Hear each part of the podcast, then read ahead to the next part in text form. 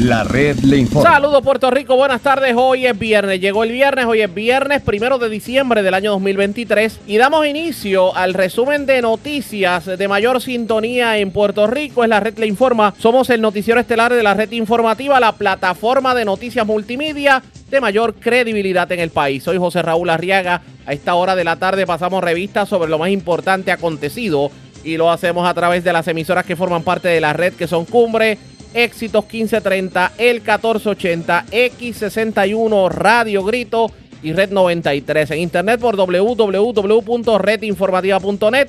Señores, las noticias ahora. Las noticias. Y estas son las informaciones más importantes en la red le informa para hoy viernes. Primero de diciembre, aumenta la cantidad de personas que no recibirán el bono de Navidad. Economistas aseguran que el impacto sobre la economía está por verse y se pudiera poner peor. Analizamos el tema en esta edición. Elmer Román tiene mucho que explicar sobre cuál fue su participación en el lío de las pruebas fatulas de COVID cuando era secretario de Seguridad Pública. Así dice hoy el senador Juan Oscar Morales, quien investigó en ese entonces la controversia cuando fungía como presidente de la Comisión de Salud de la Cámara, mientras Elmer Román defiende su candidatura en un conversatorio con Jennifer González y niega que no crea en la estadidad como se ha insinuado. Dramático aumento de casos de jóvenes delinquiendo, profesionales de la conducta y educadores analizan el tema en esta edición. Levantan bandera a los tecnólogos médicos. Una prueba casera no necesariamente le dice a usted si tiene o no influenza. Pudiera ser peligroso según los profesionales de la salud. Los federales están en la calle, diligencian 18 órdenes de arresto en contra de presuntos miembros de una organización criminal vinculada al narcotráfico y lavado de dinero que opera mayormente en la zona noroeste del país. Encuentran cadáver baleado en el sector El Caracol de Dorado. 70 mil dólares en pérdidas tras ataque cibernético a la casa alcaldía de Río Grande. Buscan a Realtor que se embolsilló 65 mil dólares de venta de terreno en Cabo Rojo y no los devolvió.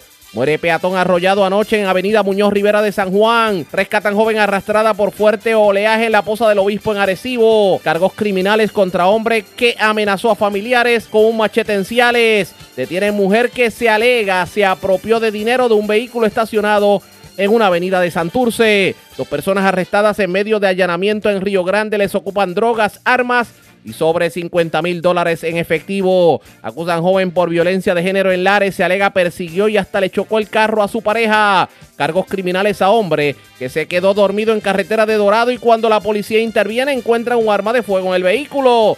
Desconocidos se llevan 3.780 dólares de vehículo en Rexville de Bayamón y 3.000 de otro vehículo en la avenida Aguas Buenas, también en ese municipio y también en Bayamón. Asaltan hombre en medio de mudanza y el departamento de la familia decide intervenir en el caso de Antonio Cabambale. El topo esta es la red informativa de Puerto Rico. Bueno señores, damos inicio a la edición de hoy viernes del noticiero estelar de la red informativa de inmediato a las noticias. Pese a que el plazo para que los patronos presenten la solicitud de exención al bono de Navidad concluyó ayer a la medianoche, el Departamento del Trabajo y Recursos Humanos informó que cerca de 37 mil empleados no van a recibir el bono y otros 1.425 van a recibir un bono limitado. Y esto porque un sinnúmero de empresas pues solicitaron la exención del pago del bono. 221 solicitudes de exención al pago del bono de Navidad fueron recibidas por el Departamento del Trabajo y de estas 193 fueron aceptadas y 6 corresponden al pago de un bono que no exceda el 15% de las ganancias del patrono. También 13 denegaron y 19 se encuentran en análisis preliminar. La pregunta es, ¿por qué se está dando esta situación? Pues economistas consultados por la prensa del país teorizan de que ahora es que estamos comenzando a ver los efectos de la mejora en la economía a fuerza de ayudas federales. Porque ustedes saben que la economía se levantó, pero era porque estaba corriendo el PUA, estaba corriendo el DUA, estaba corriendo todos esos aumentos a, los cupones, los, los eh, incentivos de Donald Trump, etcétera, etcétera. Y el crecimiento económico en la isla que ocurrió en función de las asignaciones de fondos federales Y como esas cantidades extraordinarias ya no están llegando, pues las empresas están comenzando a recortar. Las empresas están teniendo problemas para cumplir sus expectativas de ventas o están teniendo problemas para financiarse y eso es evidencia de las 37 mil personas que no van a cobrar el bono. Tenemos análisis completo sobre el particular y a esta hora de la tarde hablo con el economista Leslie Adames de la compañía de estudios técnicos. De hecho, tuvo la oportunidad de analizar precisamente lo que está ocurriendo con esto de la, cantidad, el aumento en patronos que se están, están pidiendo no pagar el bono de Navidad. Saludos, buenas tardes. Bienvenido a la red informativa. Muy buenas tardes, Arriaga, a ti a tu radio audiencia. Y gracias por compartir con nosotros. Bueno, eh, parecería que estamos comenzando a vivir los efectos de que ya no veamos tanta ayuda federal andando por ahí en la economía, eh, esos gastos que veíamos del PUA, del DUA, de los incentivos que llamaban incentivos de Trump, de los aumentos en, en los beneficios del PAN. Esto en parte es lo que ha provocado que más empresas pidan no pagar el bono.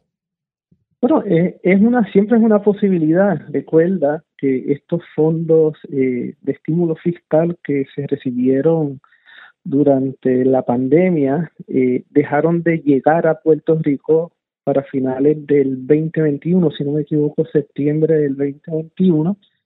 Un, un monto importante de estos fondos, unos 6 mil millones más o menos de, de lo que se recibió correspondían a ayudas a negocios y estaban dirigidos básicamente a, proveerle esa liquidez a los negocios para preservar la plantilla de los empleados. Antes de esto, pues obviamente había unos negocios que estaban en una situación financiera complicada. Esto pues fue como una especie de salvavidas y el escenario pues con posterioridad al 2021 se ha complicado con todo el tema de la inflación y las tasas de interés. Así que eh, la situación delicada, financieramente hablando, de estos negocios, sin duda es un factor que ha contribuido eh, a, este eh, a esta noticia, ¿no? De la de que un número considerable de negocios hayan solicitado no pagar esos bonos. Aparte de eso, me imagino que la inflación también tendrá mucho que ver, sobre todo esto que hemos venido arrastrando desde que comenzó el conflicto Rusia y Ucrania. Sí, la inflación, de hecho, desde antes, ¿no? O sea, Puerto Rico durante el 21 experimentó unos incrementos muy, muy sustanciales en, los niveles de precio.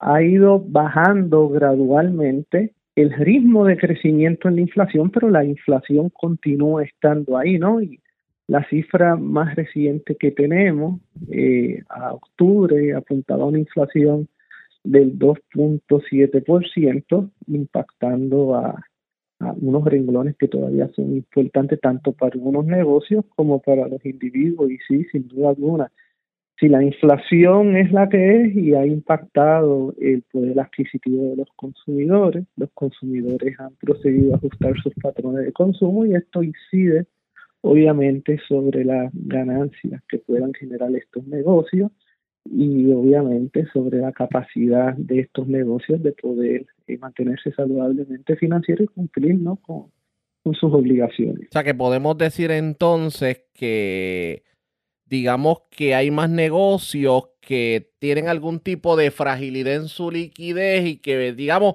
a lo mejor están aguantando lo poquito que tienen para operar y por eso no sueltan para el bono. Bueno, eso es, es una posibilidad y me parece que es, lo, es, muy, muy razonable pensar que esa sea la razón por la que han decidido aguantar eh, el bono. Oye, que nuevamente estamos ante un escenario todavía de presión inflacionaria y esto se combina con un incremento en las tasas de intereses, ¿no? Eh, y esto pues obviamente pega duro tanto a los negocios como a los individuos y no me cabe la menor duda que estos impactos negativos asociados con estos fenómenos sí estén eh, ejerciendo influencia sobre esa decisión en estos momentos. Y también digo, y me corrige sobre el particular, la posibilidad de que patronos estén digamos que anticipando el futuro, porque menos dinero en la calle es sinónimo de menos ventas, por lo tanto, apenas estamos viendo los efectos. Tal vez haya algún patrono que diga, bueno, esto va a estar malo en Navidad porque no hay tanto dinero de bono en la calle. Mejor yo aguanto mis chavitos porque tengo que estar preparado para las vacas flacas. Bueno, y lo mismo debería estar haciendo en, de alguna manera u otra también el consumidor. O sea, eh, lo que pasa es que los negocios tienen que prepararse para las vacas flacas cuando las vacas están gordas, ¿no? No es cuando las vacas están flacas, entonces poderme hacer los ajustes necesarios. Lo mismo ocurre con los individuos, pero definitivamente si hay negocio en una situación financiera frágil, pues eh, la decisión es, vamos a ver cómo podemos controlar costos, ¿no? Contener costos para garantizar una rentabilidad y, y poder mantener el negocio, ¿no? Eh, corriendo para lo que podría ser un año 2024 con retos eh, económicos, un 2024 complicado. Porque recuerda que el tema de las tasas, nuevamente, las tasas de intereses han pegado a los negocios. El 2024 no se prevé que haya una reducción en tasas de interés por parte de la Reserva Federal, al menos hasta mayo. el mercado ponía una probabilidad de 52%, ¿no?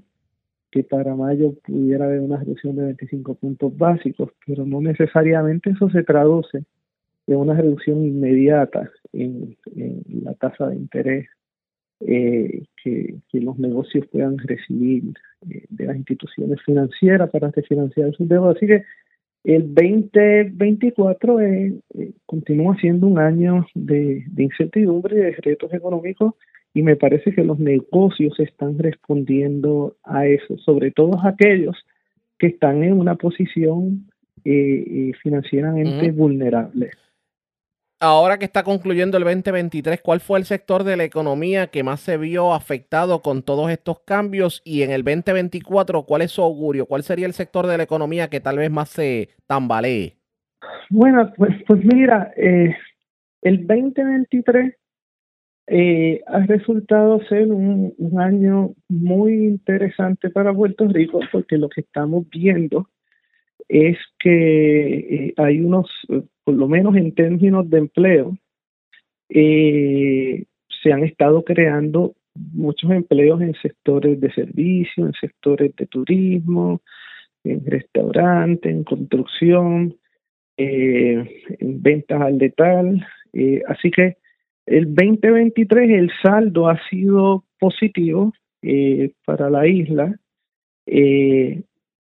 2024, pues eh, un sector que podría ser vulnerable sería el, el sector de, de turismo. O sea, si la economía de Estados Unidos eh, cae en una recesión dura, eh, obviamente el, el ajuste por parte de los consumidores en sus gastos discrecionales, incluyendo viajes, podría afectar eh, eh, la actividad turística de alguna manera u otra. ¿no? Ya hay indicios de que el consumidor en los Estados Unidos está comenzando a experimentar algunos problemas, ¿no? En términos financieros, las delincuencias están aumentando eh, notablemente en, en, los préstamos de consumo, préstamos de tarjeta de crédito, el nivel de endeudamiento está aumentando. Eh, otros sectores que podrían ser vulnerables es el sector, eh, créanlo o no, de la, de la construcción. Aquí estamos viendo unas contradicciones interesantes. Por un lado, se están creando empleos en el sector. Eh, por otro lado, vemos que hay un problema de disponibilidad de mano de obra para poder viabilizar estos proyectos de reconstrucción, que es en lo que se está apalancando el, el crecimiento económico a corto plazo en la isla. Así que eh, el, costo de los materiales de construcción continúa elevado, aunque la inflación ha bajado, estos costos todavía continúan elevados y la, ausencia de mano de obra y el encarecimiento del crédito pues son factores que pueden afectar el ritmo de, en la medida en que se vayan materializando esos proyectos de construcción, ¿no? privados y públicos. Y entonces tenemos que estar pendientes con lo que ocurra con todo este tema de, del precio de, del barril del petróleo, que esto nos revierta esa tendencia que hemos estado viendo hacia la baja en el costo de los combustibles, ¿no? Ya la noticia, si no me equivoco, ayer fue que eh, los países de la OPEC, Arabia Saudita, Rusia y salieron otros países han decidido cortar para el primer trimestre de 2024 la producción de petróleo por unos 2 millones de barriles diarios, eh, con la idea de ir estabilizando ese precio, eso pues podría incrementar el precio del barril de petróleo y el combustible en la isla, ¿no? Y eso añadiría presión al bolsillo del consumidor. Así que eso podría tener un impacto sobre el consumo. Por último, por último, una última cosita, el, el, nosotros estamos viendo un incremento en el balance de las tarjetas de crédito que, que sugiere. hay más personas, hay más personas cogiendo fiado con la tarjeta de crédito. Hay más personas que están comenzando a coger fiado y eso es lo que está sugiriendo que ese exceso de ahorro asociado con el periodo de pandemia podría estar agotándose y ya están comenzando a coger fiado, como usted bien dice, para eh, financiar su consumo, pero esto pues eh, podría eh, eh, ir frenándose en la medida en que el deterioro en la calidad de activos eh, de los bancos pues requiera a los bancos ir eh, poniendo freno en el crecimiento de estas carteras y esto pues sin duda alguna podría afectar el consumo. Esto me parece que va a dar mucho de qué hablar. Está el tema interesantísimo, pero nos traiciona el tiempo. Le prometo que más, con más detenimiento vamos a tocar este tema. Y ya hemos entrado el 2024 a ver qué nos depara definitivamente la economía. Gracias por haber compartido con nosotros. A sus órdenes siempre. Buen día. Ya ustedes escucharon. Ese es el análisis que plantea a esta hora de la tarde el economista Leslie Adames. Hay más gente cogiendo fiado, hay menos dinero en la calle, hay más patronos aguantando el dinero y la inflación continúa. Y por eso menos personas van a recibir bono de Navidad, lo que significa menos dinero en la calle. A esto le vamos a dar seguimiento pendientes a la red informativa. Presentamos las condiciones del tiempo para hoy.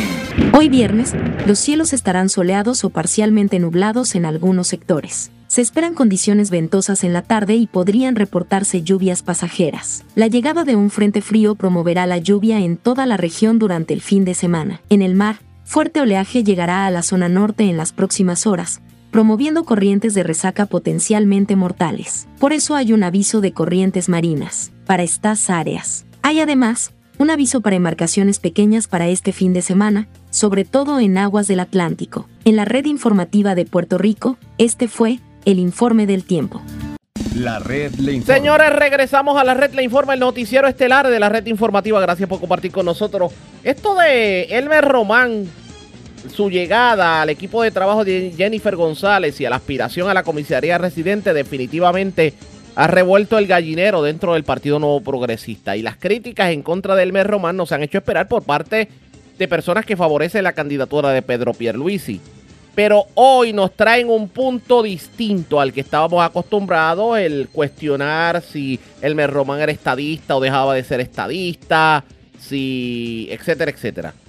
Y es la alegada participación que pudo haber tenido el funcionario con aquel lío de las pruebas fátulas de COVID, que de hecho se investigó cuando comenzó la pandemia entre 2019 y 2020 y que provocó una investigación por parte de la Comisión de Salud de la Cámara de Representantes, que en ese entonces era presidida por el hoy senador Juan Oscar Morales. En aquel entonces Juan Oscar Morales fue objeto de amenazas y pues inclusive según decía venían de, del alto poder, o sea, de la propia fortaleza y de algunos funcionarios y muchos teorizaron que Elmer Román pudo haber sido uno de los que de alguna manera amenazó al legislador. Hoy le reclama el legislador que explique cuál fue su verdadera participación en este lío de las pruebas fátulas de COVID. En entrevista en la mañana de hoy en Cumbre, la red informativa en el centro, esto fue lo que dijo el hoy senador Juan Oscar Morales. Mira, yo eh, no voy a hablar nunca mal de Elmer Román, pero eh, tenemos que recordar que él fue parte eh, de la administración de Wanda Vázquez y más allá de las aspiraciones que él pueda tener, yo creo que Elmer Román tiene mucho que explicar. Primero, con el trabajo y con su historial a favor del Partido Nuevo Progresista y de la estadidad. Arriaga, su hoja de trabajo es una hoja en blanco con relación al compromiso que ha podido ¿verdad? Eh, demostrar con el PNP. Cinco elecciones hace que Elmer Román no vota. Y tenemos, nosotros los estadistas tenemos que cuestionarnos cómo una persona que no ha participado de los procesos democráticos de Puerto Rico, como una persona que no ha movido su pie derecho ni el izquierdo a favor del ideal, que es la razón de ser del PNP, no es otra, pretende ahora convertirse en comisionado residente. Yo como elector me cuestiono, ¿cuál es el compromiso que tiene Elmer Román con el Partido Nuevo Progresista? ¿O meramente es que pasó frente al comité de Jennifer por la acera y ella lo vio y lo llamó, mira, quiere ser candidato a comisionado residente, que no tengo a nadie. Y Elmer aceptó esa candidatura. Es una candidatura, yo la describo, una candidatura de agua con cero compromiso con Puerto Rico. Porque él estaba aquí en el 2020. A mí no me puede decir de que él no, no pudo votar en otras elecciones porque era que no tenía su domicilio aquí. No, en el 2020 él estaba aquí.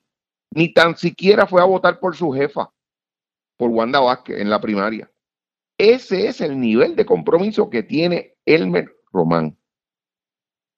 Tiene mucho que explicarle al electorado del Partido Nuevo Progresista. Esos son los hechos. Y, ¿verdad? Con relación a las pruebas COVID, pues yo preferiría que fuera él el que pudiera explicar eh, cuál fue su participación, qué hizo para corregir esa situación, qué cosas, eh, ¿verdad? Eh, él, él trabajó para que eso no se diera y que sea él el que lo explique. Esa parte ya obviamente se discutió y los no progresistas están poniendo en tela de juicio esta, esto de si verdaderamente Elmer Román es estadista o no. Pero vamos, a, pero vamos a las ejecutorias porque si Elmer Román se convierte en comisionado residente, lo que va es a ejecutar. ¿Y usted cree que puede ser un buen comisionado residente una persona que permitió el que se traqueteara con pruebas COVID? No, no. Esto, esto ¿verdad? Pone en duda su carácter. Eh, yo no dudo de su honestidad, yo no lo dudo, pero el problema es que eso no es suficiente. Eh, cuando tú estás en posiciones como esta, usted tiene que hacer una impostura. Pero usted no, usted, no, usted no recordaba cuando, cuando, cuando Aníbal Acevedo Vilá decía o lo sabía o es un inepto. ¿Recuerda eso? Claro, por eso digo que eh, voy a darle la oportunidad y el beneficio.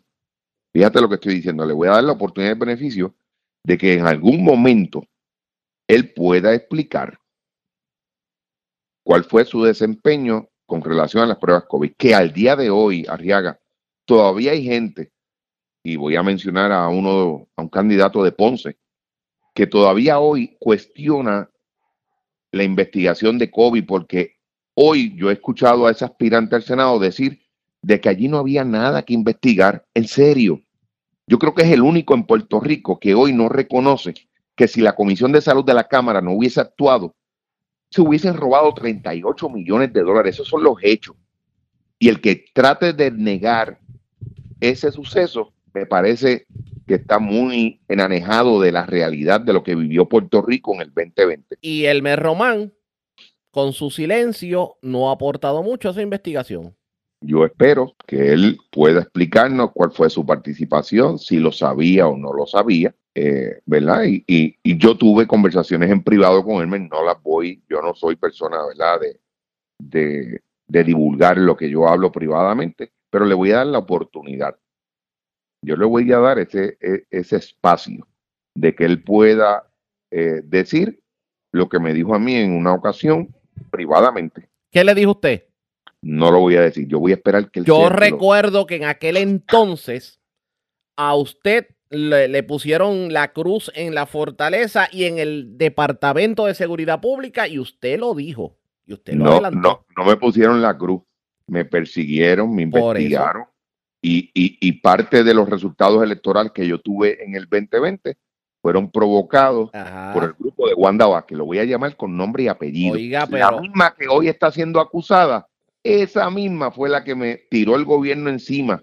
Pero, ¿sabes qué? Pero Lo mejor que hizo pero- Dios fue un día detrás de otro. Pero su secretario de Seguridad Pública y su secretario de, de Estado era precisamente Elmer Román. pues yo le estoy exigiendo a Hermes Román que explique en algún momento eh, cuál fue su participación y qué opinión le merece lo que nosotros pudimos descubrir en aquellas vistas públicas. Tan sencillo como eso. Elmer Román lo amenazó a usted tras bambalina. Mono sabe al palo que trepa, ni él ni nadie. Lo intentaron algunos, y no estoy hablando de Elmer, no fue él porque eso lo Pero tengo que él hizo alguna expresión que se hubiera interpretado por, por su señoría como no. amenazante. Yo le pago al que se hubiese atrevido a hacer eso. Ellos saben, ellos me conocen. Ellos mandaron mensajes, y no estoy hablando de Elmer, vuelvo y repito. De Fortaleza enviaron mensajes que, se- que, que, que le- que digan cuál fue la contestación mía. ¿Y esas personas están en el gobierno actualmente? No, gracias a Dios, no. Esa- ¿Y esas personas tienen algo que ver con la campaña de Jennifer González? Algunos. Algunos. Sí, sí. ¿Y a esas personas que usted le diría a esta hora? Pues que sean honestos, ¿verdad? Y que sean, eh, que le digan de frente al país el por qué estaban tan interesados en que esta investigación de COVID no se hiciera. Eh, y yo de mi parte, eh, Arriaga, te tengo que decir, yo los perdono, ¿verdad? Eh, yo los perdono, pero yo no olvido eh, sus actuaciones de gente muy cercana a la campaña eh, de la comisionada. Muy cercana. Sí, ¿Cuán cercana? bien cercana, Alto, de alto poder. bien cercana. Y el que Jennifer González se rodee de ese tipo de personas. ¿Qué pasa por su mente con eso? Pues mira, eso es una determinación de ella. Ella tendrá que rendirle cuentas al pueblo de quién anda con ella y quién no anda con ella, ¿verdad? Así que yo tampoco quiero decirle eh, con quién debe estar y con quién no debe estar. Pero le pregunto sobre el particular. Eh, eso, el hecho de que se rodee de esas personas, ¿la descalifica como la posible candidata a la gobernación? Yo tengo mis serias dudas de que la comisionada pueda ser la persona que nos represente en la gobernación. ¿Por Y por eso estoy con Pedro. Es una de las razones por las cuales estoy con Pedro Pierluisi.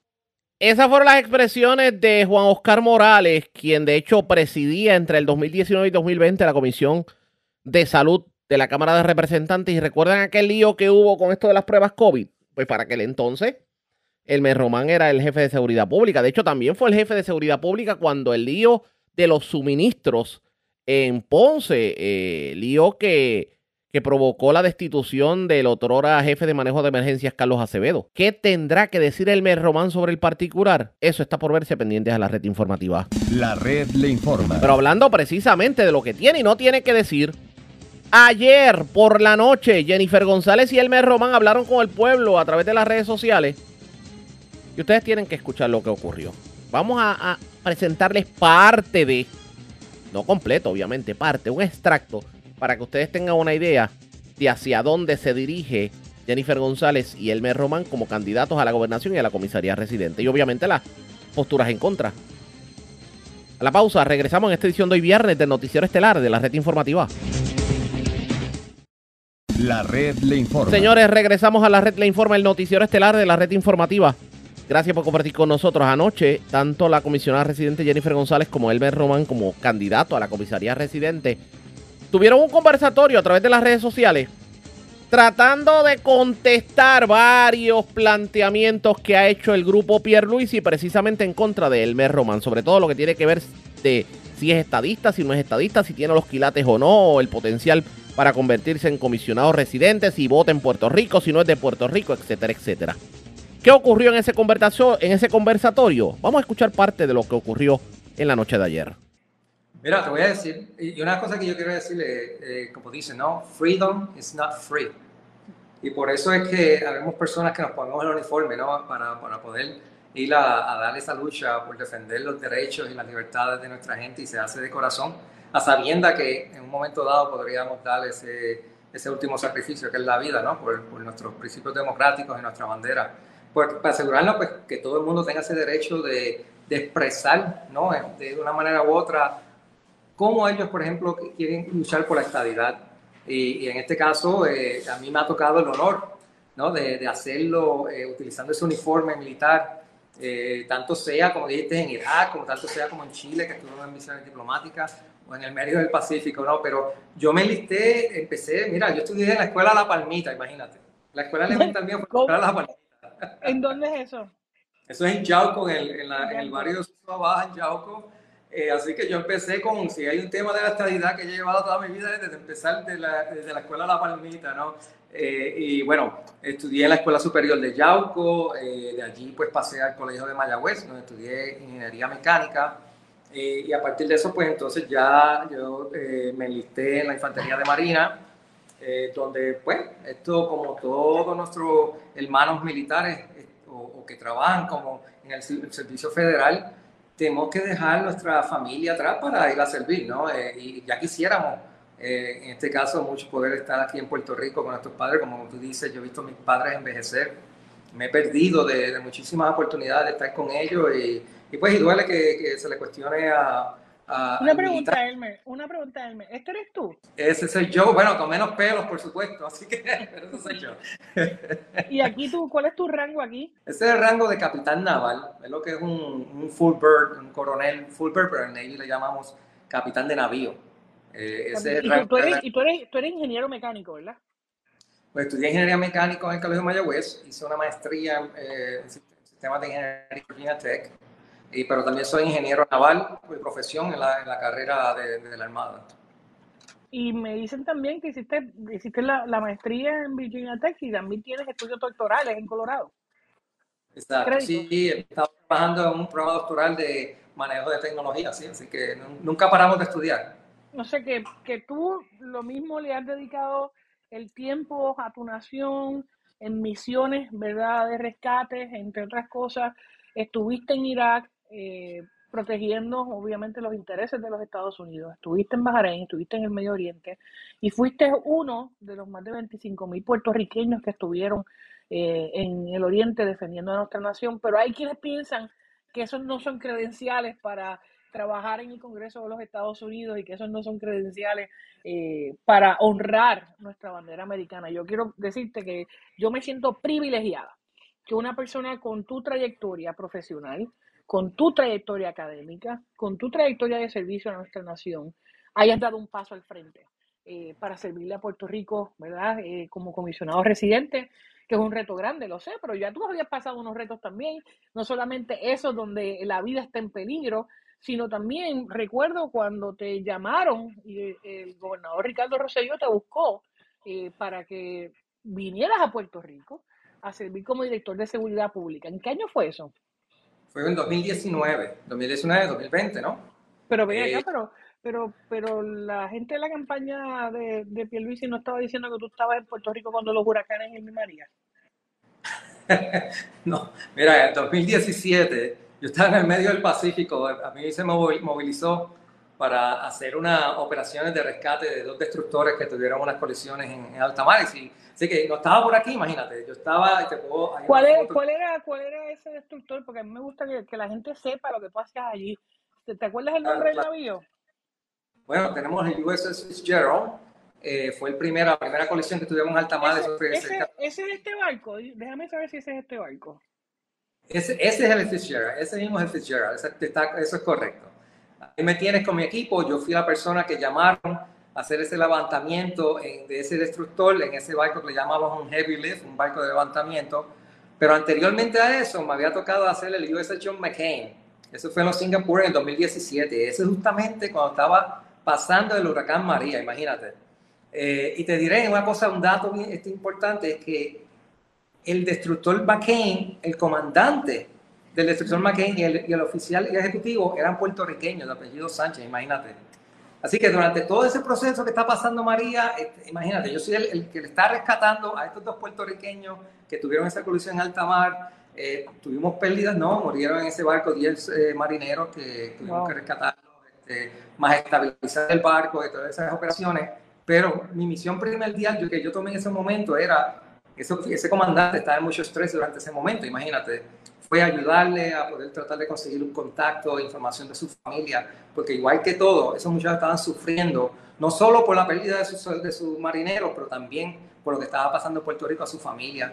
Y ahí, ahí es que donde llega el corazón, ¿no? Porque te digo, cuando nosotros estamos en estas operaciones, eh, no, no, no ¿sabes? La, la, familia no se queda atrás. Ahí es porque nosotros estamos haciendo esto, porque queremos un Puerto Rico mejor, queremos luchar por la igualdad. Mi misión ahora es la igualdad. ¿Ok? Y por eso es que te digo que, que yo le quiero dar ánimo a esto, porque la gente entienda que cuando un militar dice servir, es la mejor expresión, la mayor expresión de nuestro compromiso con la estadidad. Y yo me quisiera que, que eh, eh, este equipo de trabajo que, que, están hablando de que esto no es cierto, entienda que no hay que tener, estar con pancartas, pancartas políticas o en mítines políticos, sino que se puede también actuar de otra manera, que es sirviéndonos, dando a representar al pueblo de Puerto Rico donde quiera que estemos. Así que estamos aquí y te digo, eso que tú tuviste esa foto, es, todo eso es la verdad. Y en, en el 2017 estábamos allí dando la cara por Puerto Rico, pero en otra, en otra batalla, en otro frente de batalla. ¿Y dónde es esto? Ah, eso fue en Fort McHenry. Eso es en Fort McHenry que estuvimos allí. Ahí donde fue que se hizo la bandera de Estados Unidos, de, de, de Estados Unidos por primera vez. Si tú sabes y conoces el Star Spangled Banner. Claro que ah. sí, que lo conozco. Yo sé que tú como militar lo debes eh, lo debes recitar, eh, al igual que, que, muchos otros veteranos que han defendido nuestra nación. Y por eso te digo, Elmer, eh, cuando yo reviso ¿verdad? Tu currículo y obviamente el puesto que, que, ocupas actualmente en el Pentágono de los Estados Unidos, eh, con los clearance, porque aquí mucha gente puede hablar lo que quiera, pero tú tienes clearance top secret, tú tienes clearance eh, de misiones diplomáticas, tú tienes clearance para trabajar los asuntos de la OTAN, eh, tú tienes eh, clearance de, especial acceso y de law enforcement, eh, law enforcement también. Eh, esto, esto, estos accesos no se le dan eh, a cualquiera, ¿verdad? Este, pasan por un proceso riguroso de revisión por parte del Congreso de los Estados Unidos y por eso es que el Congreso valora tanto, estima, respeta y le brinda tanto acceso a personas que tienen este background militar. De hecho, en el Congreso conmigo eh, sirven muchas personas que han servido a nuestra nación, no solamente como veteranos, sino también en distintos rangos del gobierno federal. Y una de las cosas que, que hemos visto luego de los huracanes Irma y María es que yo puedo haber logrado la mayor cantidad de fondos federales en la historia, pero mucha de esa interacción va a depender de cómo las agencias federales y las agencias estatales actúan. Y ahí es que tú entras eh, en acción. A ti te conocen ya las agencias federales, tú conoces los procesos, eh, conoces cómo se hacen las peleas internas porque ya te respetan. De hecho, tú te pasas en el Congreso eh, como parte de tu función en el Pentágono. Eh, y yo creo que la gente sepa, ¿verdad? Esa eh, ese respeto institucional que los Estados Unidos le dan el Congreso y las, las agencias del Ejecutivo Federal a, a, militares activos.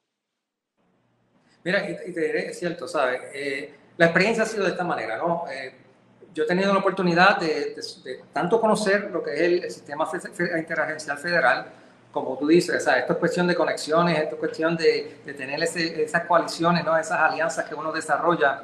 Eh, y, y, lo más importante de todo esto es a quién tú conoces, quién te va a abrir las puertas para poder abogar por ti en, en, los temas que tú estás trayendo, en las inquietudes que están trayendo. Y adición a eso, en este caso que yo tengo la oportunidad de conocer a Puerto Rico, el gobierno de Puerto Rico, porque yo le serví al Partido Nuevo Progresista del 2019 al 2020, como habíamos dicho, como secretario de Seguridad Pública y secretario de, de Estado. Y, y, te digo, eh, sí, mira, tengo todos los accesos habidos por haber. Yo soy secretario adjunto de Defensa en los temas de integración de misiones. Me toca a mí trabajar todo el análisis que tenga que ver cómo vamos a preposicionar a Estados Unidos, porque en caso hay una, una guerra global, o sea, que hay unas preocupaciones bien grandes, y mi trabajo es en este caso este, determinar, oye, ¿dónde vamos a hacer las inversiones? Porque de verdad hay unos desafíos bien grandes. Y el por tanto... Eh, cuando, cuando el gobernador Ricardo Rosselló te fue a buscar para que trabajaras en el gobierno de Puerto Rico, sabían que tú habías estado activo militarmente y que habías estado eh, votando en los Estados Unidos, ¿correcto? Sí, no, claro. Eh, eh, eso y eso no fue y eso no fue ningún impedimento para que te buscaran, para que fueras jefe de agencia y sirvieras en, eh, de abril a diciembre del 2019 como secretario del Departamento de Seguridad Pública de Puerto Rico, ¿verdad que no? No, porque sabes que mi, mi, hogar siempre ha sido Yauco, o sea, mi hogar es que yo vuelvo y regreso siempre es Puerto Rico, ¿no? Eh, que yo ¿Tú tengo que con vivir. con tu papá? Sí, sí, claro. Yo soy el que le hago, le tengo que, li- que pintarle la casa, tengo que trabajar con ellos y, Como y muchos realidad, pues, puertorriqueños que van y regresan y tienen que trabajar en la nación y regresan a Puerto Rico siempre. Te, te pregunto, y en diciembre del 2019 eh, a ti se te nomina para eh, ser secretario de Estado en Puerto Rico y fuiste confirmado eh, unánimemente por el Senado, ¿verdad? Y en aquel momento no había impedimento de que no hubieras votado en Puerto Rico. Eh, y de, hecho, yo quiero leer lo que dice el informe de la Comisión de Nombramiento. Dice, eh, en aquel momento, el, el presidente de este comité de nombramiento en el Senado, el senador Héctor Martínez, dice, el resumen de Elmer Román es impresionante, no tan solo por su preparación académica en el servicio militar y su ejecutoria en el servicio público. Y dice en aquel momento también el presidente de la Cámara y de la Comisión Especial de Nombramiento, Johnny Méndez, que emitió un informe positivo, eh, que no existe impedimento legal, ético o de cualquier naturaleza para que el nominado ocupe el puesto, recomendando así la confirmación. Y te confirmaron en Cámara y Senado y te convertiste en el secretario de Estado del gobierno de Puerto Rico, ¿correcto? eso es correcto. y Claro eso, sí. pasar el juicio de ambas de ambos cuerpos legislativos eh, eh, eh, no es fácil. Yo, yo habiendo estado en la Cámara sé lo difícil que es. Pero ¿sabes Ay. qué? Tú, tú tienes las calificaciones para, para ser comisionado residente, de hecho, mucho más que las que tuvieron otros que aspiraron a este cargo. Eh, y, y- y yo te quiero dar las gracias por aceptar el reto, por aceptar mi invitación, eh, de que tenemos que hacer una política completamente distinta, eh, nueva, enfocada en la lucha por la estabilidad, enfocada en la lucha por la igualdad. Y qué mejor que tú, con tu trayectoria, que sabes lo que es defender con tu vida una bandera, una nación, un ideal, el valor, eh, de que estés disponible para dar esta lucha conmigo. Mira, y el honor más grande que yo he tenido es haber tenido la oportunidad de, de servirle a Puerto Rico. Eh, O sea, pa- para mí, a pesar de todas las experiencias y el servicio que he hecho a la nación, cuando a ti te llaman y dices, vamos a servirle a Puerto Rico, con lo grande que es, que estas experiencias, estas oportunidades de vida que yo he tenido, las podemos aplicar. Yo sé que yo voy a ser un comisionado residente efectivo, o sea, yo sé que el trabajo que tú has hecho allí en el, en el Congreso hay que darle seguimiento. Y yo sé que yo no voy a aprender ni a improvisar. Yo, yo, aquí no es cuestión de ir a tomar reuniones ni nada, ¿sabes? Es cuestión de mira, vamos con una agenda y, y tenemos la experiencia, tenemos la credibilidad, tenemos la confianza. Yo me siento confianza, con la confianza de decir, mira, yo puedo actuar, porque soy un hombre de acción, ¿no? Y, y, y estoy seguro que yo me voy a poder sentar de tú a tú, como lo has hecho tú este, con estos líderes congresionales y, y del Ejecutivo, para, para que atiendan, ¿no? Y, que entiendan cuáles son las necesidades del pueblo. Así que no voy a improvisar, no voy a aprender, o sea, yo aprenderé, ¿no? Eh, a entender muchísimo más los, los temas que tenemos que atender eh, sobre lo- lo- los asuntos de Puerto Rico, pero estoy bien confiado que este es un trabajo que puedo hacer, una batalla que puedo dar y, y verdad que te agradezco, ¿no? Te agradezco de corazón que tú me hayas dado la oportunidad de, ser parte de este gran equipo que estoy seguro que vamos a hacerlo mejor.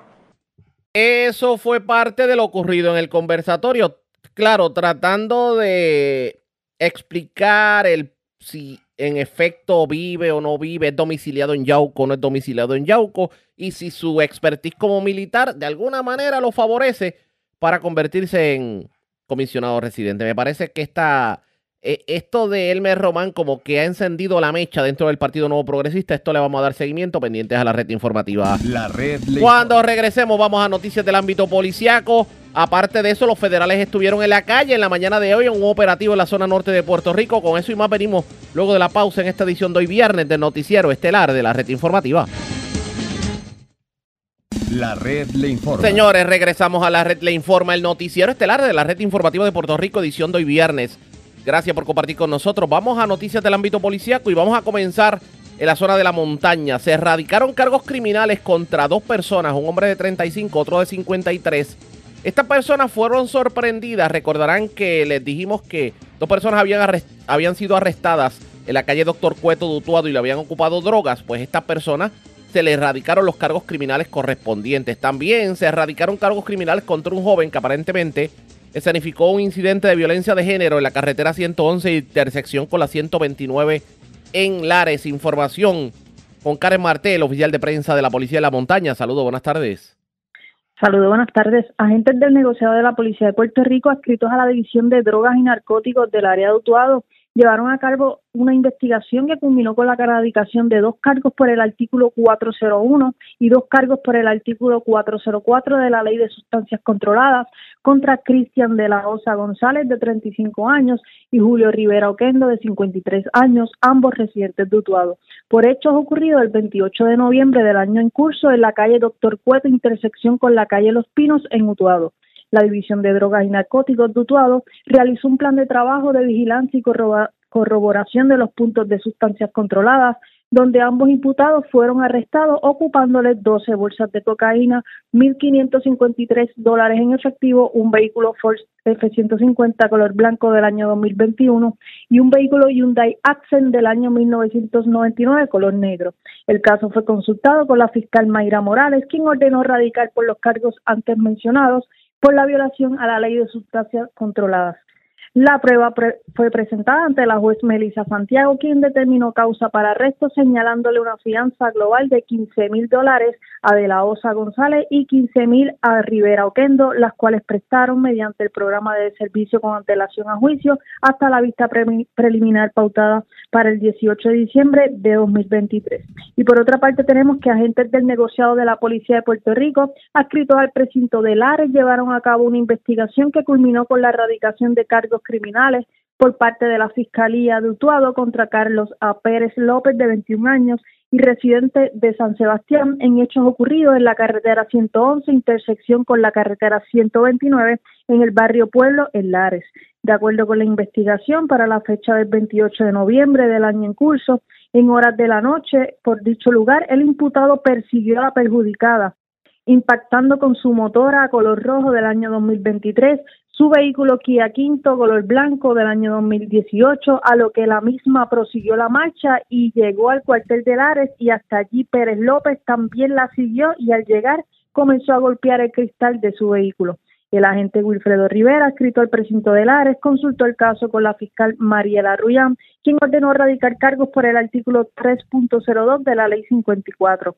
La prueba fue presentada ante la juez Huelda Rivera del Tribunal de Utuado, quien encontró causa para arresto y le señaló una fianza global de 25 mil dólares, la cual prestó mediante el programa de servicio con antelación a juicio hasta la vista preliminar pautada para el 18 de diciembre de 2023. Eso es todo lo que tenemos por el momento. Gracias por la información. Buenas tardes. Muy buenas tardes. Gracias. Era Karen Martel, oficial de prensa de la policía en Utuado, de la zona de la montaña. Vamos a la zona metropolitana.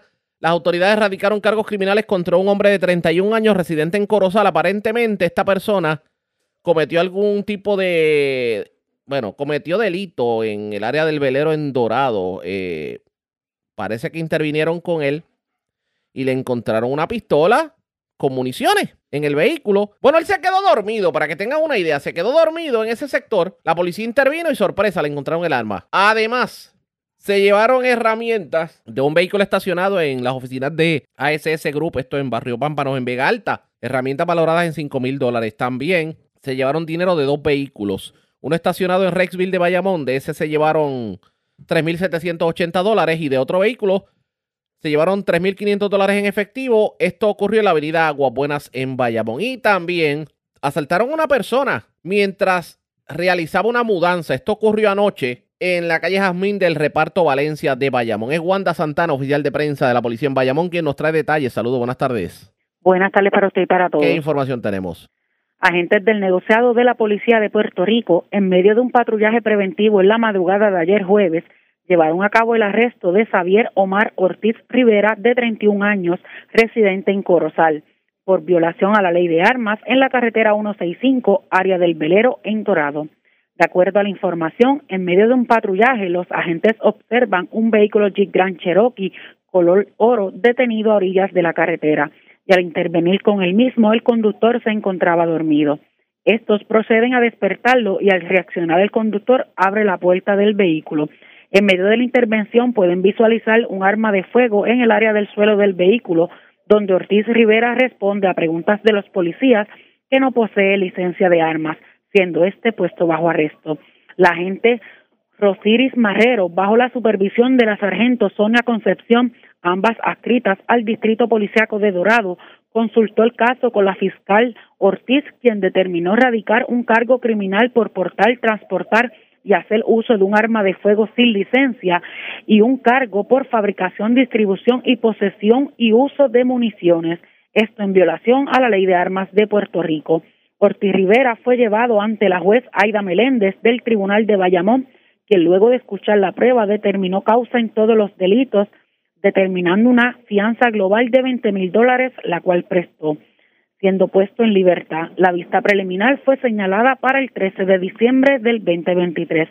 Por otra parte, se investigó una apropiación ilegal a un vehículo reportada a las 9 y 25 de la mañana en el área del estacionamiento del Rexville Plaza en Bayamón. Alegó el perjudicado que alguien ocasionó daños al cristal lateral de su vehículo Kia Soul, logrando acceso al interior.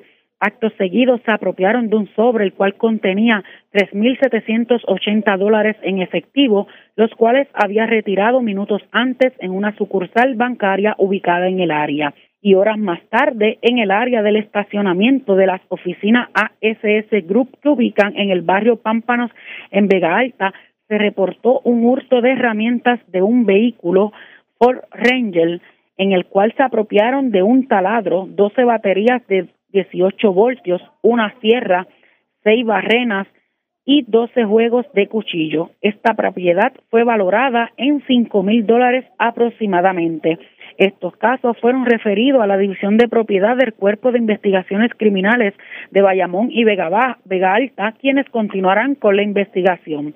Además, se reportó un robo en una residencia que ubica en la calle Jazmín del Reparto Valencia en Bayamón alegó el perjudicado que mientras se encontraba realizando su mudanza a la residencia en compañía de un amigo, un individuo llegó y mediante amenaza e intimidación portando un arma de fuego le preguntó si tenía dinero, a la cual el perjudicado respondió que no.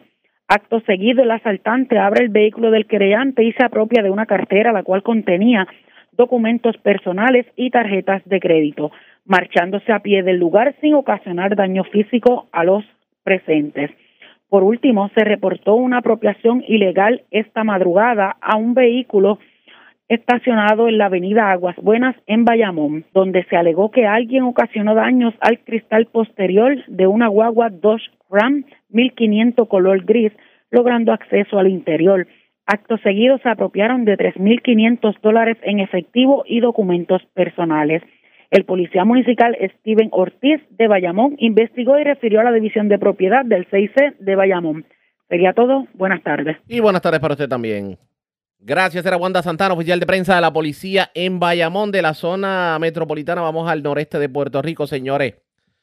En más de 70 mil dólares fueron estimadas las pérdidas de un ataque cibernético del cual fue víctima nada más y nada menos que el municipio de Río Grande. Además, dos personas fueron arrestadas en medio de una intervención de la policía en la calle San Antonio número 43, también en Río Grande. un allanamiento, pero le ocuparon a estas personas arrestadas gran cantidad de drogas, municiones, una pistola y más de 50 mil dólares en efectivo. También en Río Grande se reportó un escalamiento en una residencia del, del barrio Malpica y de allí se llevaron generadores eléctricos, trimmer, hasta un bongo de percusión. Parece que era eh, músico también el, el amigo de lo ajeno. Melvin Sánchez, oficial de prensa de la policía en Fajardo con detalles. Saludos, buenas tardes. Buenas tardes, Ariaga. Tenemos que agentes adscritos al Cuerpo de Investigación Criminal Ariel Fajardo fueron alertados sobre un ataque cibernético en la Casa Alcaldía del municipio de Río Grande, hecho reportado a las nueve de la mañana de ayer. Según informó el oficial de informática del municipio de Río Grande, que el pasado lunes, con fines de monitoreo, se percató de que no se reflejaba una data en los monitores y parte de esta había sido extraída. Luego de solicitar los servicios de una compañía privada de computación, estos le certificaron que fueron víctimas de un ataque cibernético perpetuado por hackers quienes introdujeron virus corrompiendo el portal cibernético y todo el contenido del referido municipio. Los daños al sistema fueron estimados en 75 mil dólares aproximadamente. Agentes adscritos al Cuerpo de Investigación Criminal y Crímenes Cibernéticos del negocio de la Policía de Puerto Rico continúan con la investigación. También tenemos que agentes de la División de Drogas de Fajardo pertenecientes al negociado de la Policía de Puerto Rico arrestaron en la mañana de ayer a un hombre y una mujer en posesión de un arma de fuego, municiones, sustancias controladas en la carretera 187 calle San Antonio número 43 en el municipio de Río Grande, producto de un allanamiento. Según se informó, en el lugar se arrestó a Miguel A. Rivera Esquilín de 60 años y a Iris B. Rivera Rosario de 56 años, ambos ocupantes de la residencia allanada con el material ilegal.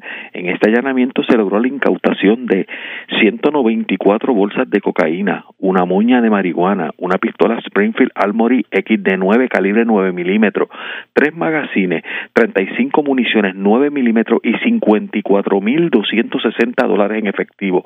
Personal de la División de Arrestos de Humacao y Fajardo colaboraron con este diligenciamiento. Este caso será consultado con Fiscalía Fajardo para la posible erradicación de cargos criminales.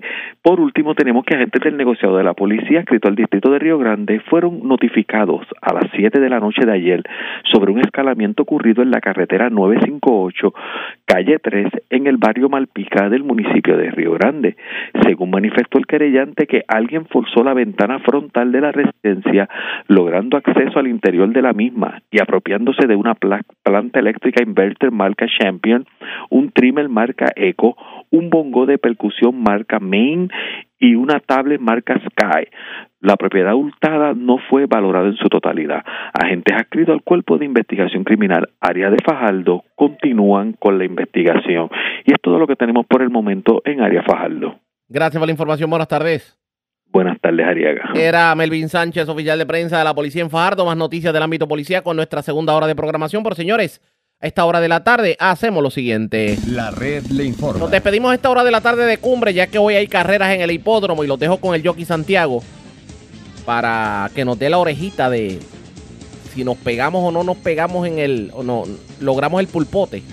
También nos despedimos de Éxitos 1530, nos quedamos en X61, en Radio Grito, en Red 93 y en el 1480 en nuestra segunda hora de programación aquí en Noticiero Estelar de la red informativa. Regresamos.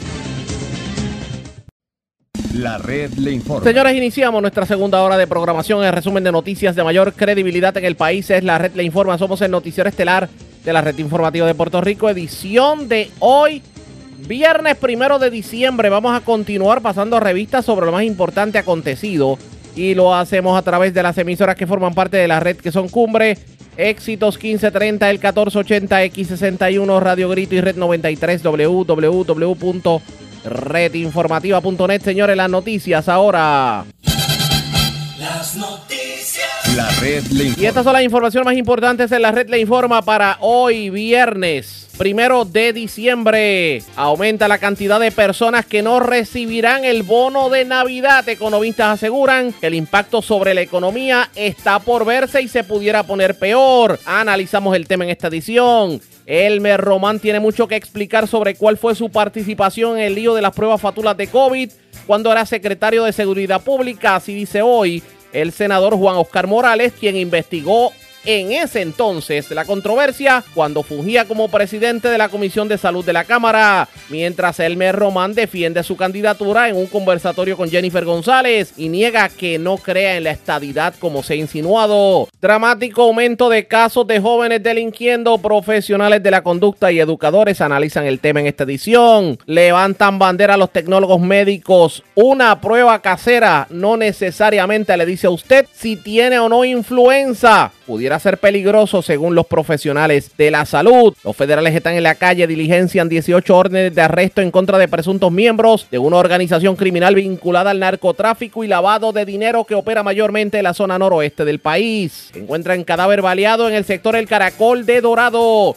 70 mil dólares en pérdidas tras ataque cibernético a la casa alcaldía de Río Grande. Buscan a Realtor que se embolsilló 65 mil dólares de venta de terreno en Cabo Rojo y no los devolvió. Muere peatón arrollado anoche en Avenida Muñoz Rivera de San Juan. Rescatan joven arrastrada por fuerte oleaje en la poza del obispo en Arecibo. Cargos criminales contra hombre que amenazó a familiares con un machete en Ciales. Detienen mujer que se alega se apropió de dinero de un vehículo estacionado en una avenida de Santurce. Dos personas arrestadas en medio de allanamiento en Río Grande les ocupan drogas, armas y sobre 50 mil dólares en efectivo. Acusan joven por violencia de género en Lares. Se alega persiguió y hasta le chocó el carro a su pareja. Cargos criminales a hombre que se quedó dormido en carretera de Dorado y cuando la policía interviene encuentra un arma de fuego en el vehículo. Desconocidos se llevan 3.780 dólares de vehículo en Rexville de Bayamón y 3.000 de otro vehículo en la avenida Aguas Buenas, también en ese municipio y también en Bayamón. Asaltan hombre en medio de mudanza y el departamento de la familia decide intervenir en el caso de Antonio Cabambale. El topo esta es la red informativa de Puerto Rico. Bueno, señores, damos inicio a la segunda hora de programación en el noticiero estelar de la red informativa de inmediato a las noticias. Esta semana tuvimos la oportunidad de ver cómo, lamentablemente, un joven de 18 años cae preso porque no solamente asesinó una pareja de ancianos en Naguabo, también les prendió fuego.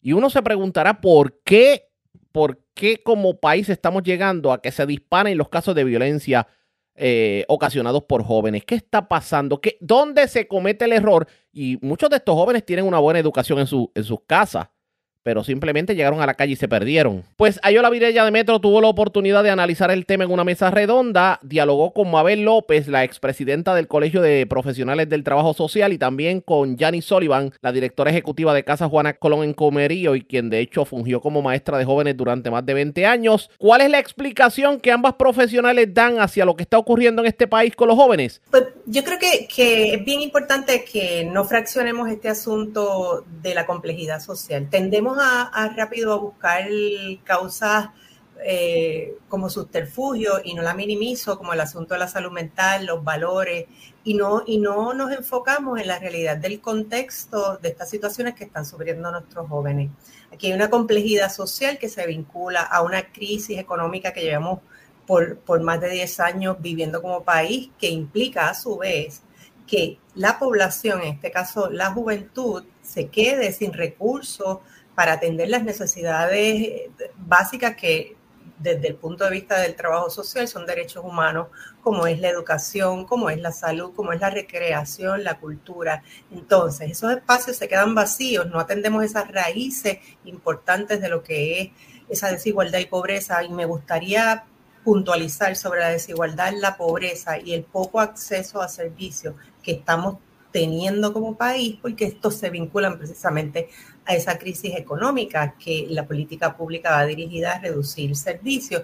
Y en ese sentido, nuestros jóvenes están quedándose sin alternativas y se están apropiando de espacios o están uniéndose a espacios que todos sabemos que son violentos, de criminalidad, que son espacios donde otras personas le abrieron la puerta, por decirlo de alguna manera, los acompañaron y no son tal vez las mejores compañías que queremos para el futuro de nuestro país. Entonces me parece que es eh, una situación compleja en tanto y cuanto nuestros jóvenes necesitan tener recursos accesibles y, no los tienen en este contexto. Y, hay un elemento adicional que me gustaría eh, pues, atender en esta discusión, es el asunto del género. Comenzaste diciendo que muchos jóvenes, y, en su mayoría el perfil son jóvenes varones en edades jóvenes, que están muriendo en, el, en el mundo de la criminalidad, y eso se vincula al tema del género, que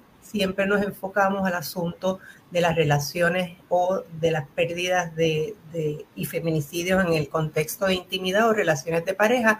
Y estamos también perdiendo vidas porque enseñamos a nuestros jóvenes varones a tener que demostrar esa masculinidad, esa agresividad, esa violencia, y asimismo se representan en todos estos espacios, en la criminalidad, en los espacios donde vemos que, los accidentes de automóviles es la orden del día, en su mayoría jóvenes. Entonces son asuntos muy importantes que no se están atendiendo como raíces de esta complejidad social.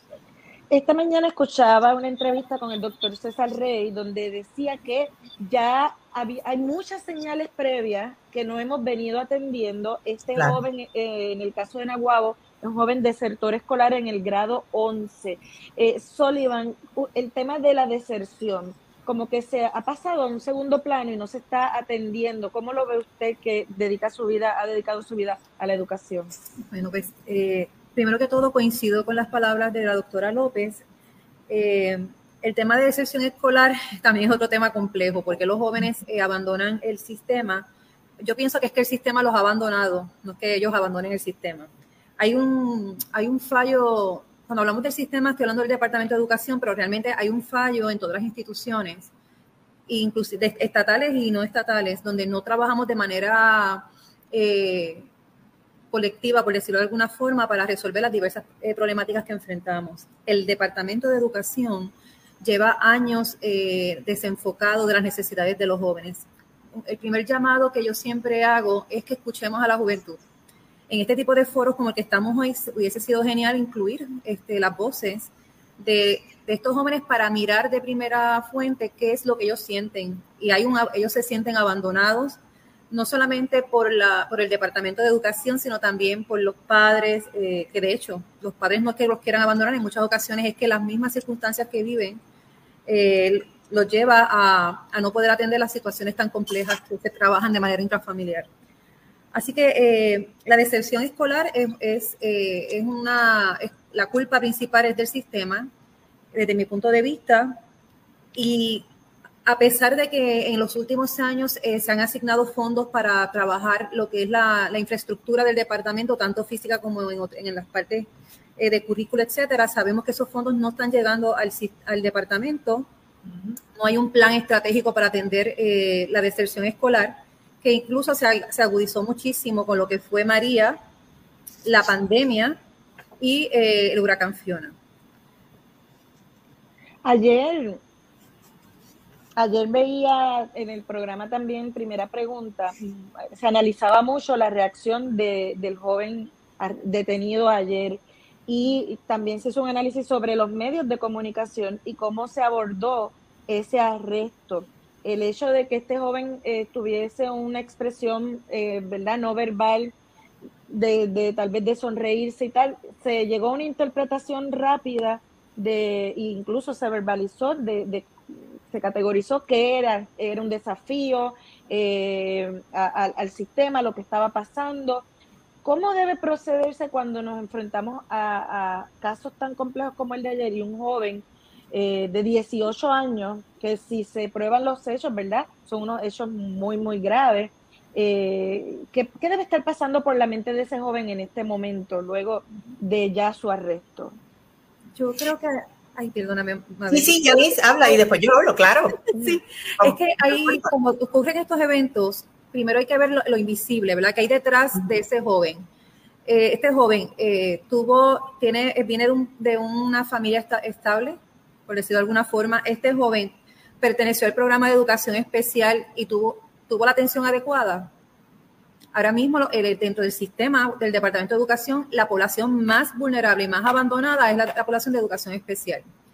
Contratan personas que ni tan siquiera tienen la especialidad para atender estos casos. De hecho, los maestros de la corriente regular, al, cual yo pertenecía, eh, lo que tenemos son dos cursos que adquirimos en la universidad muy generales para atender la diversidad de estudiantes de educación especial que nos están llegando.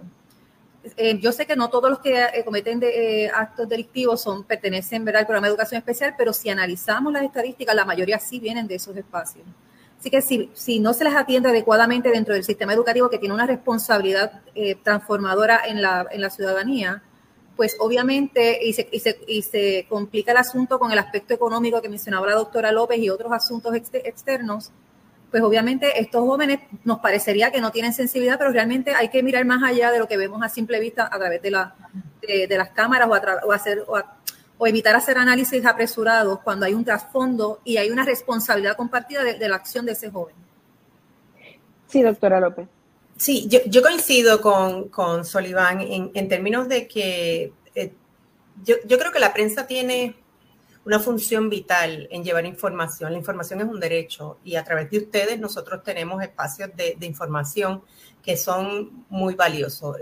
Lo que sucede en asuntos como este es que, como bien dijiste en la introducción, se hace un análisis rápido, inmediato, sin profundizar, como dice Sullivan, en los asuntos fundamentales en la historia de los sujetos humanos. Estamos hablando de sujetos humanos, de personas de carne y hueso que tienen sentimientos y que, y que a primera vista el juicio fue, este joven no tiene ningún tipo de, de afecto por, por lo que hizo. Y en ese sentido, vuelvo y reitero, comienzan los juicios de, ah, tiene un asunto de salud mental, es, es, que está retando. Pudieron haber pasado muchísimas cosas, nervioso, pudo haber representado esa masculinidad que hablaba ahorita, ¿verdad? Desde el género, como que, mira, a mí no, no me toca nada, yo soy el, el, guapo del barrio y no pasa nada. Pero, ¿qué pasó en la historia de ese joven? Fíjate que viene de un pueblo que está entre los pueblos del este, que, que, tiene precisamente asuntos de desigualdad y pobreza y de falta de acceso a servicios. Donde siempre la pregunta, como decía eh, la, la compañera, ¿dónde y cuándo fallamos a este joven? Le fallamos desde el inicio. Estos jóvenes no podemos perder de perspectiva que estos son los jóvenes que han vivido pandemia, huracanes, eh, la educación a distancia, y, es completamente contradictorio que una de las eh, instituciones que mayor fondos eh, tiene para dar servicios, los fondos se quedan a un nivel que no es el nivel operacional y cercano a, a, esto, a este estudiantado. Cierres de escuela. O sea, ¿qué, ¿qué pasó en la historia de este niño? Que las instituciones, como decía eh, la compañera le fallaron en ese desarrollo pleno al que tenía derecho, al que tenía derecho para poder contribuir en una sociedad. Entonces, vuelvo y reitero que aquí hay un asunto complejo que no hemos atendido, que lo que tenemos son respuestas de austeridad para la población que necesita servicios. Yo ofrezco un curso sobre problemas sociales y una de las cosas que, que intento que mis estudiantes de trabajo social puedan entender es que el contexto económico, político ambiguo, que tenemos. Nosotros somos, no podemos descartar que somos una colonia y tenemos una fluctuación de, de decisiones que no se toman en este país y, todas las situaciones en, en, el mundo de la tecnología que también viven estos jóvenes implican y traen impacto en, en lo social de lo que estamos hablando, ¿no? Desigualdad, pobreza, falta de atención. Este joven, ¿qué pasó en la historia de este joven? Es lo que nos debemos preguntar eh, y, me parece que no hay un plan ni una propuesta de política pública como país para unas poblaciones en particular.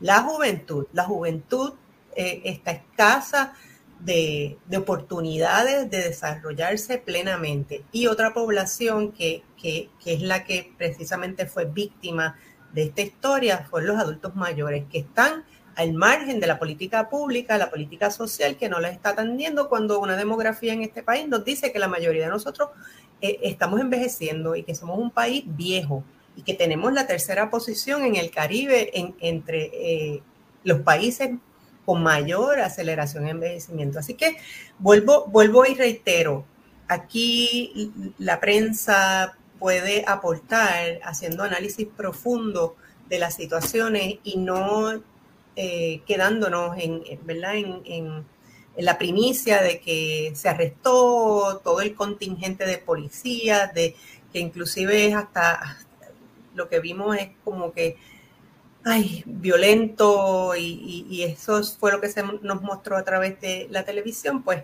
debemos profundizar más sobre los asuntos.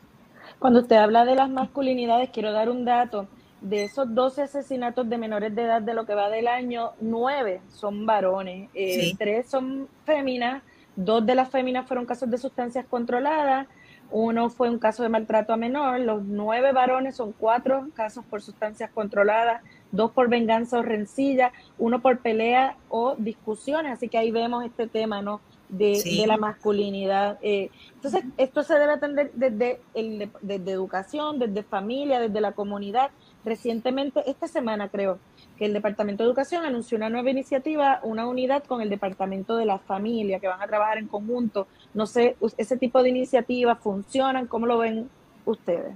Te, te, te voy a, antes, antes que nada te voy a decir algo porque me lo tengo que, lo tengo que compartir con el público. La perspectiva de género en la educación es fundamental. Y, y, hemos eh, arrastrado los pies por debates eh, no profundo, porque pensar que la perspectiva de género implica cambiar la orientación de alguien o la identidad sexual de alguien es un error craso y, no, y no va acorde con la verdad científica.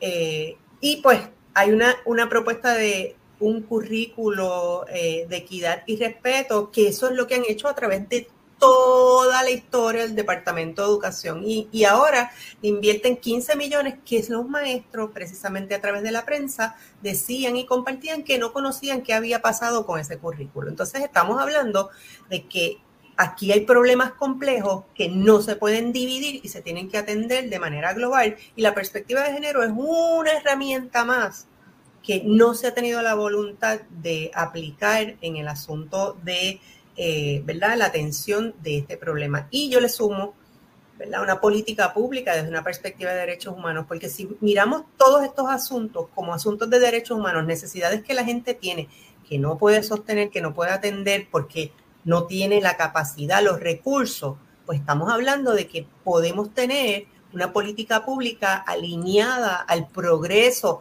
no de unos grupos y clases sociales en particulares, sino de toda la ciudadanía. Eh, hablando de problemas complejos y, y, propuestas tal vez simplistas, se ha, ha surgido la, una propuesta para que no se le den licencias de conducir a jóvenes que no hayan terminado el cuarto año de escuela superior. Eh, Sullivan, usted desde el mundo pedagógico, ¿cómo ve esta propuesta? Es que siempre se toman medidas que son bien punitivas. Uh -huh. Volvemos otra vez si el sistema le ha fallado a la juventud, ¿por qué seguimos castigando a los jóvenes? Hay muchos jóvenes que ¿verdad? abandonan la escuela, pero no todos entran al mundo de verdad de, mundo de las drogas o a delinquir. Hay, jóvenes que también por la necesidad económica que se vive en los hogares abandonan la escuela y se, se hacen, ¿verdad? Se hacen este se emplean en diversos espacios para poder sostener, sostener la familia y sostenerse ellos y ellas. Entonces, hacer este tipo de, de actos es un acto bien punitivo que no va a resolver la problemática de, la delincuencia. Yo quiero aprovechar eh, para hacer énfasis de dos cosas importantes que dejé ahorita a un lado.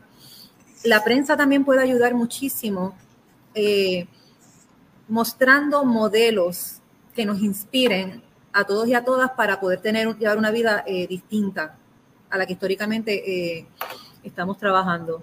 Nos, en Puerto Rico, eh, por ejemplo, lo, lo, cuando uno mira hacia la, hacia la parte político-partidista, nuestros mismos jóvenes, cuando uno los escucha, eh, entienden que no hay, que ahí no es que está el, el, la esperanza de este país.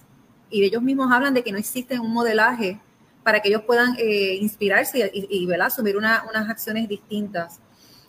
Así que es, es, es, importante que la prensa atienda eso. Y lo otro que quiero eh, enfatizar es que coincido con la doctora López, llevamos años eh, organizaciones feministas hablando de la importancia para evitar las violencias que se viven en este país, no solamente la violencia de género, es importante establecer un currículo de educación con perspectiva de género desde temprana edad, hacerlo como un mecanismo de prevención, hasta, ¿verdad? hasta a nivel universitario, y así también esa mirada de derechos humanos no va a resolver 100% la problemática, pero es una gran herramienta. Y para nosotros transformar nuestras vidas, la, la herramienta principal es la educación.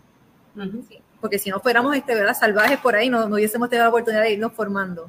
Así que sí. para mí es, es, es, es, yo creo que es una herramienta eh, vital y como dije, comenzar el departamento a no perder los fondos millonarios que recibe, que comiencen a llegar a las escuelas y que lamentablemente la, la corrupción en este país se comience. Eso sí hay que, hay que trabajarlo, trabajarlo de manera punitiva. Sí. Todas estas personas que cometen actos de corrupción y que han, eh, han llevado a bancarrota a este, este país, eso sí hay que procesarlos, pero esos no los tocan. Entonces ahí también vemos la disparidad en la manera en que se atienden las situaciones eh, medulares de este país.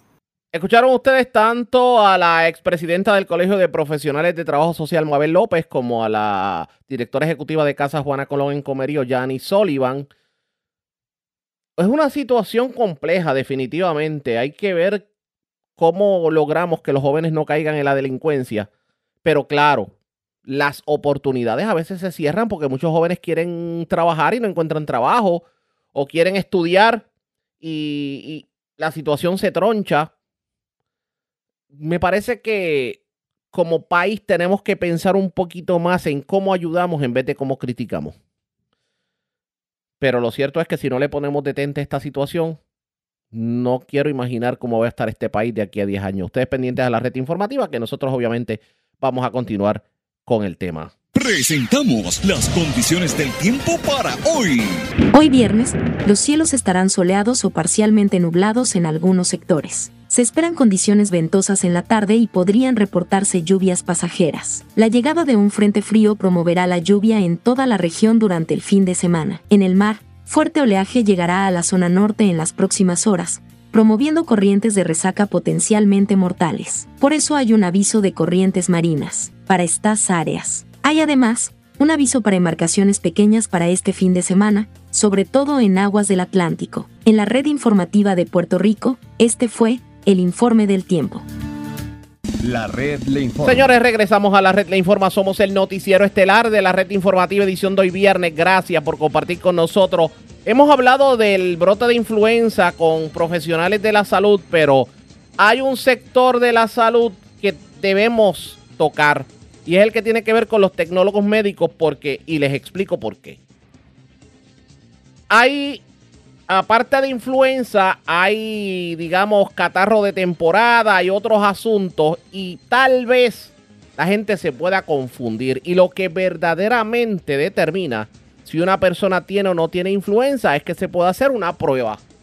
Y para eso están precisamente los tecnólogos médicos. El presidente del Colegio de Tecnólogos Médicos, lo tengo en línea telefónica, licenciado Luis Caraballo. Saludos, buenas tardes, bienvenido a la red informativa.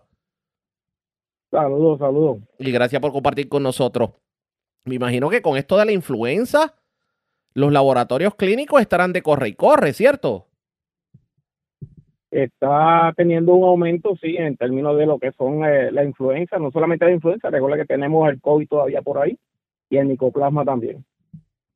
Y verdaderamente lo que, lo que puede determinar cuál es el tratamiento correcto es una prueba. Es una prueba. Tenemos entendido que hay personas haciéndose pruebas caseras y eso eh, no es necesariamente lo mejor, eh, precisamente por, por, lo que hemos dicho anteriormente, es la, el manejo de esas pruebas, cómo se hacen, podrían dar algunos falsos positivos y algunos falsos negativos. Eh, así que lo mejor eh, para esto, como usted muy bien lo dice, hacerse la prueba en los laboratorios clínicos certificados. Pero, por ejemplo, en este caso, y le pregunto, tradicionalmente uno cuando tiene ese tipo de síntomas va al médico y el médico, pues obviamente lo que va a hacer es una autorización para que uno vaya al laboratorio clínico y se haga la prueba. Pero digamos, esa persona que no fue al médico y tiene los síntomas, ¿pudiera ir a un laboratorio clínico a hacerse una prueba? Podría ir al laboratorio clínico a hacerse la prueba, pero debería ir primero al, al médico primario para que el médico primario a través de su, ¿verdad? De, de su... Eh, sí, el plan médico. De su, de su récord, ¿verdad? De su récord médico pueda determinar y su, y su ¿verdad? El tratamiento específico para, él, para ellos. ¿Están ustedes como colegio de tecnólogos médicos, digamos, los agarró en Navidades y ustedes vienen arrastrando todo este huracán del COVID? Hay el suficiente personal dentro de los tecnólogos médicos y los laboratorios disponibles. Y no solamente eso, las pruebas disponibles para tanto caso. Hay, hay pruebas disponibles, hay personal disponible, siempre estamos, hemos estado preparados. Esto, como hemos dicho anteriormente, es una, es una enfermedad, una condición que usualmente da para esta temporada eh, sí se adelantó un poco este año y ha dado eh, bastante fuerte, pero estamos preparados porque ya sabíamos que para esta época usualmente eh, da, da la influenza. Caraballo, y en cuanto a los planes médicos, porque en el caso del COVID, a ustedes como a los tecnólogos médicos y a los laboratorios clínicos los trataron pésimo, al extremo de que valía más hacer la prueba que lo que le pagaba el plan médico. En este caso, ¿los planes médicos están respondiendo con las pruebas de influenza? Los planes médicos siempre han estado respondiendo eh, ante esto en las pruebas de influenza, pero pues la, el, problema con las aseguradoras siempre lo hemos tenido como laboratorio clínico y como entiendo que como todo proveedor de salud hemos tenido problemas con las aseguradoras, pero en estos momentos están, están respondiendo. Es peligroso el que una persona se dé tratamiento para influenza con una prueba que se hizo casera que le puede dar un falso positivo. Esa es, esa es la moraleja. no debería darse un tratamiento al menos que vaya a un médico, ¿verdad? Y el médico sea eh, a través de las pruebas de laboratorio confiable, eh, entonces sí reciba un diagnóstico confiable y un tratamiento confiable. ¿Y cómo O sea, no debería hacerlo casero, eh, debería asistir a su médico y nuevamente a su laboratorio. El llamado también me imagino que será la vacunación. La vacuna es lo es súper importante, es lo que mantiene, ¿verdad? Esta esta esta condición en, en, en su lugar, como dice uno, no solamente la vacuna, este también la mascarilla, o sea, tenemos que entender que esto surge porque en un tiempo atrás, hace, hace un año atrás tenemos mascarillas, dejamos de utilizarla y esto es una, una condición que da a través de, de respirar eh, lo, lo que nosotros llamamos los droplets o las gotitas que salen de una persona hablando enferma, ¿verdad? Y nos cae a nosotros y, y nos- o nos cae en la boca y obviamente pues, pues nos causa esta enfermedad. Eh, así que si, si estamos en lugares encerrados y ahora en estas festividades de Navidad deberíamos utilizar mascarilla o obviamente la, la vacunación anual, que eso es súper importante. Vamos a estar pendientes, definitivamente nos traiciona el tiempo. Eh, agradezco el que haya compartido con nosotros y feliz Navidad. Igual, igual para ustedes, un abrazo. Como siempre, vamos a una pausa. Cuando regresemos, más noticias del ámbito policíaco y también hablamos del caso del topo, es lo próximo en esta edición de hoy viernes del Noticiero Estelar de la Red Informativa.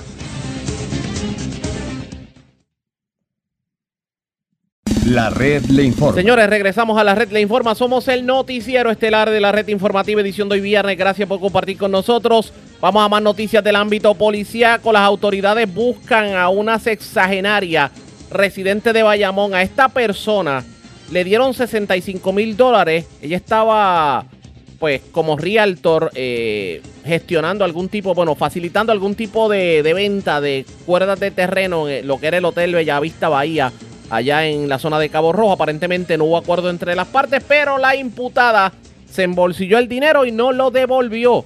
Información con Manuel Cruz, oficial de prensa de la policía en Mayagüez. Saludos, buenas tardes. Eh, saludos Arriaga, buenas tardes. En horas de la mañana del día de ayer, 30 de noviembre, en el Tribunal de Mayagüez, el agente Francisco Cuevas Pérez de la División de Investigaciones de Robo, Extorsión, Delitos contra la Propiedad, Agresiones y Personas Desaparecidas del área de Mayagüez, adscrito al negociado de la policía en unión a la fiscal Yamilza M. Vázquez, radicaron cargos criminales por el delito de apropiación ilegal contra la señora Evangeline Garland González, de 68 años, residente en la calle Santa Cruz, en el municipio de Bayamón.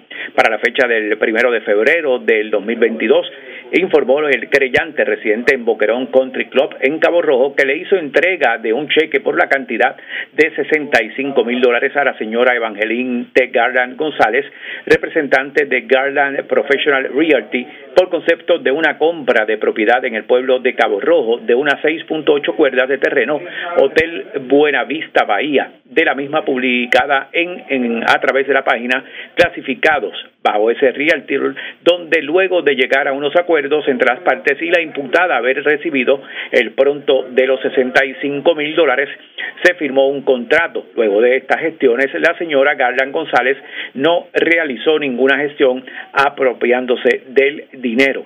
El caso fue llevado en ausencia, ya que la acusada no fue localizada ante la presencia del juez Luis Padilla Galeano, quien luego de examinar la prueba encontró causa en regla 6 imponiéndole una fianza de 500 mil dólares y emitiendo de inmediato una orden de arresto.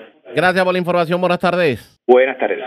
Gracias, era Manuel Cruz, oficial de prensa de la policía en Mayagüez del Oeste. Vamos a la zona metropolitana. Las autoridades arrestaron a una persona a la cual se le adjudica haberse apropiado ilegalmente de mil dólares de un vehículo estacionado en la calle Inglaterra, intersección con la Severo Quiñones en Barrio Obrero Santurce. Información con Kenny Ojeda, oficial de prensa de la policía en el cuartel general. Saludos, buenas tardes.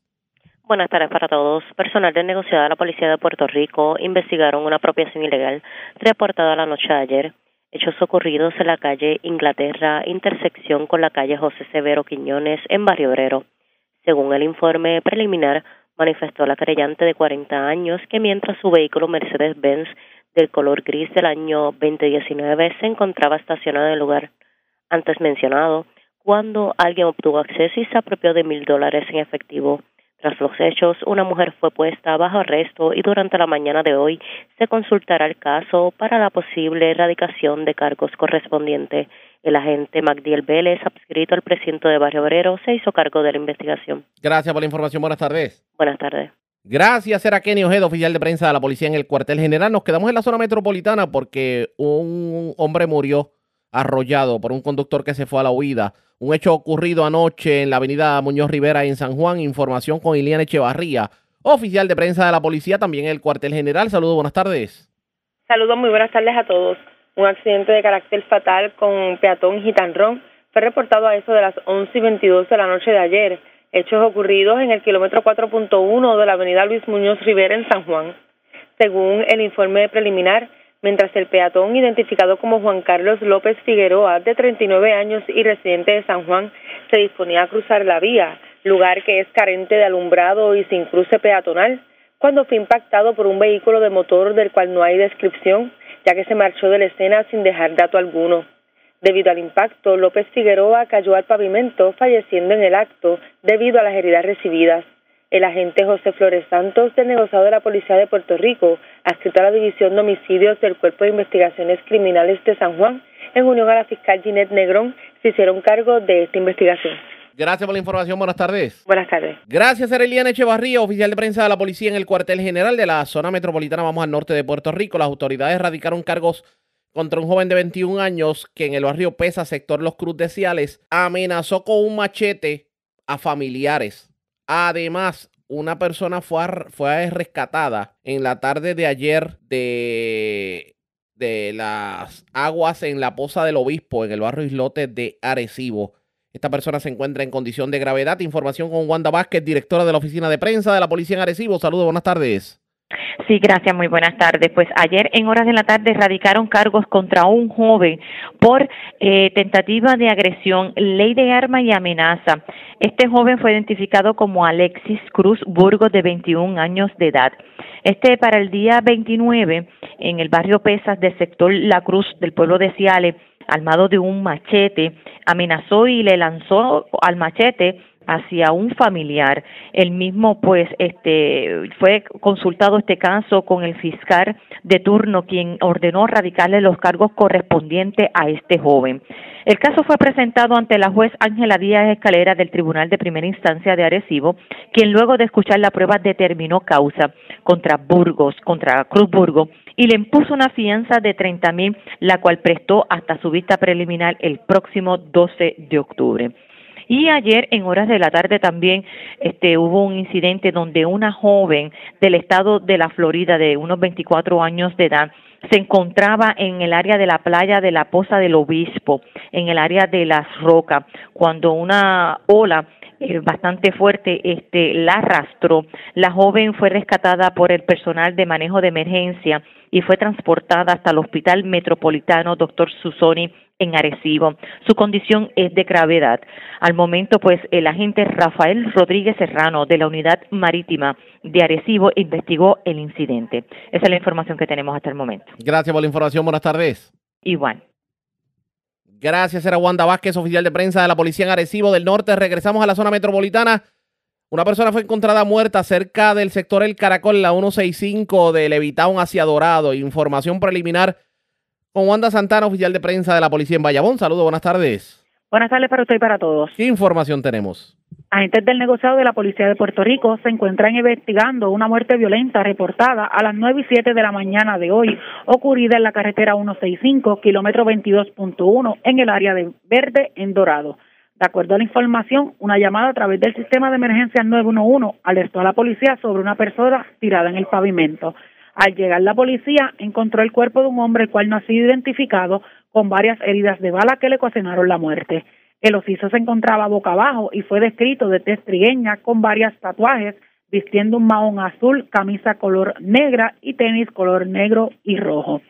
La agente Joyce Moody del distrito de Dorado, en unión a la agente Ricardo Molina de la División de Homicidios del Cuerpo de Investigaciones Criminales de Vega Baja y el fiscal de turno, tienen a cargo la investigación. Buenas tardes. Y buenas tardes para usted también. Era Wanda Santana, oficial de prensa de la policía en Bayamón. Cambiamos de tema porque la secretaria del Departamento de la Familia, Ciení Rodríguez Troche, confirmó que en efecto el Departamento de la Familia recurrió al tribunal para intervenir en el caso de Antonio Cabambale el topo. De hecho, el Departamento de la Familia eh, recurre al tribunal eh, radicando un recurso al amparo de la ley 121, que es la Carta de Derechos y la Política Pública del Gobierno a favor de los adultos mayores, tras haber recibido dos referidos independientes. ¿Qué busca el Departamento de la Familia? Pues obviamente el intervenir en este caso para procurar que el topo pues tenga sus su, eh, recursos. De hecho, para que ustedes tengan una idea, en el 2019 se le brindaba servicio de ama de llaves, pero su hijo declinó el servicio. Y ha habido una controversia esta semana porque se han pedido fondos para el topo y el hijo eh, no ha estado muy de acuerdo. Y otras personas cuestionan el que el hijo esté pidiendo el dinero por ATH móvil y han habido insinuaciones. Y ante ello, pues el Departamento de la Familia decidió intervenir. Para los que no lo sepan, el topo tiene la mitad derecha de su cuerpo inmóvil luego de haber sufrido un derrame hace dos años atrás. Y esto lo mantiene alejado de los escenarios y le impide pues ganar su sustento. Y el reconocido compositor pues contaba con ese servicio de ama de llave, pero hasta el momento no, no lo tiene. Y pues uno de los canales de televisión lo visitó y no encontró la situación muy santa que digamos y esto la levantó bandera. Vamos a ver si ahora que el Departamento de la Familia interviene, pues se le puede, digamos, se le puede dar vida digna a alguien que dio su talento por Puerto Rico, que es Antonio Cabambale. El topo a esta situación nosotros le vamos a dar seguimiento, ustedes pendientes a la red informativa. La red le informa. Nos vamos a la pausa, regresamos a la parte final del noticiero estelar de la red informativa. La red le informa. Señores, regresamos esta vez a la parte final del noticiero estelar de la red informativa de Puerto Rico. ¿Cómo está Estados Unidos? ¿Cómo está el mundo a esta hora de la tarde?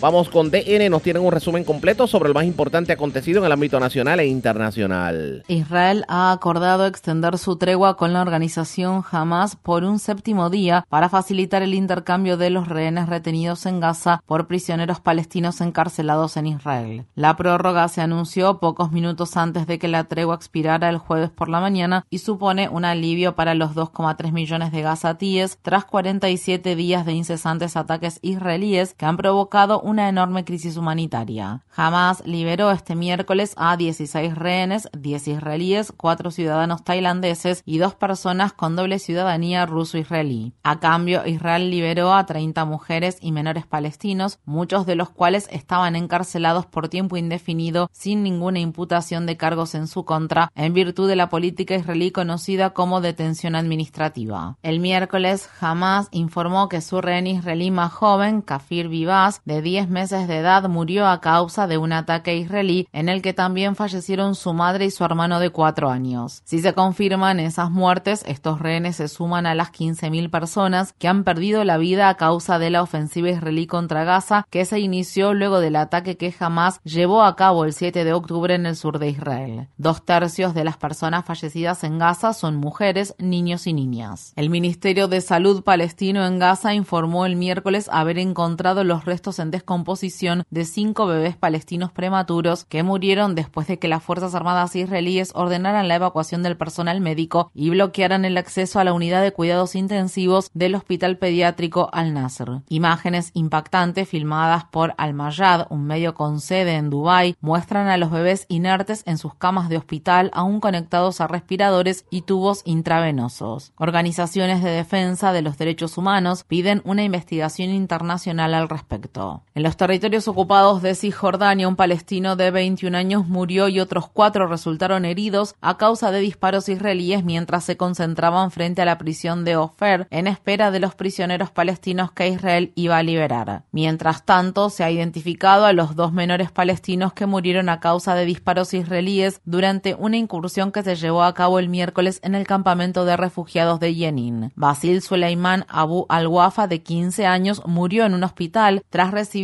un disparo en el pecho. Por su parte, Adam Al-Ghoul, de 8 años, recibió un disparo en la cabeza mientras intentaba escapar de las Fuerzas Armadas israelíes, un hecho que fue capturado en imágenes de video. La Media Luna Roja afirmó que militares israelíes impidieron que personal médico llegara al campamento para atender a los heridos. La policía israelí afirmó que tres personas murieron y varias más resultaron heridas el jueves por la mañana cuando dos atacantes palestinos abrieron fuego contra una parada de autobús en las afueras de Jerusalén. Dos soldados que estaban fuera de servicio y un civil armado mataron a tiros a los atacantes. Mientras tanto, el primer ministro israelí Benjamin Netanyahu aseguró que se reanudará el ataque contra la franja de Gaza una vez que expire el acuerdo de alto el fuego entre Israel y Hamas.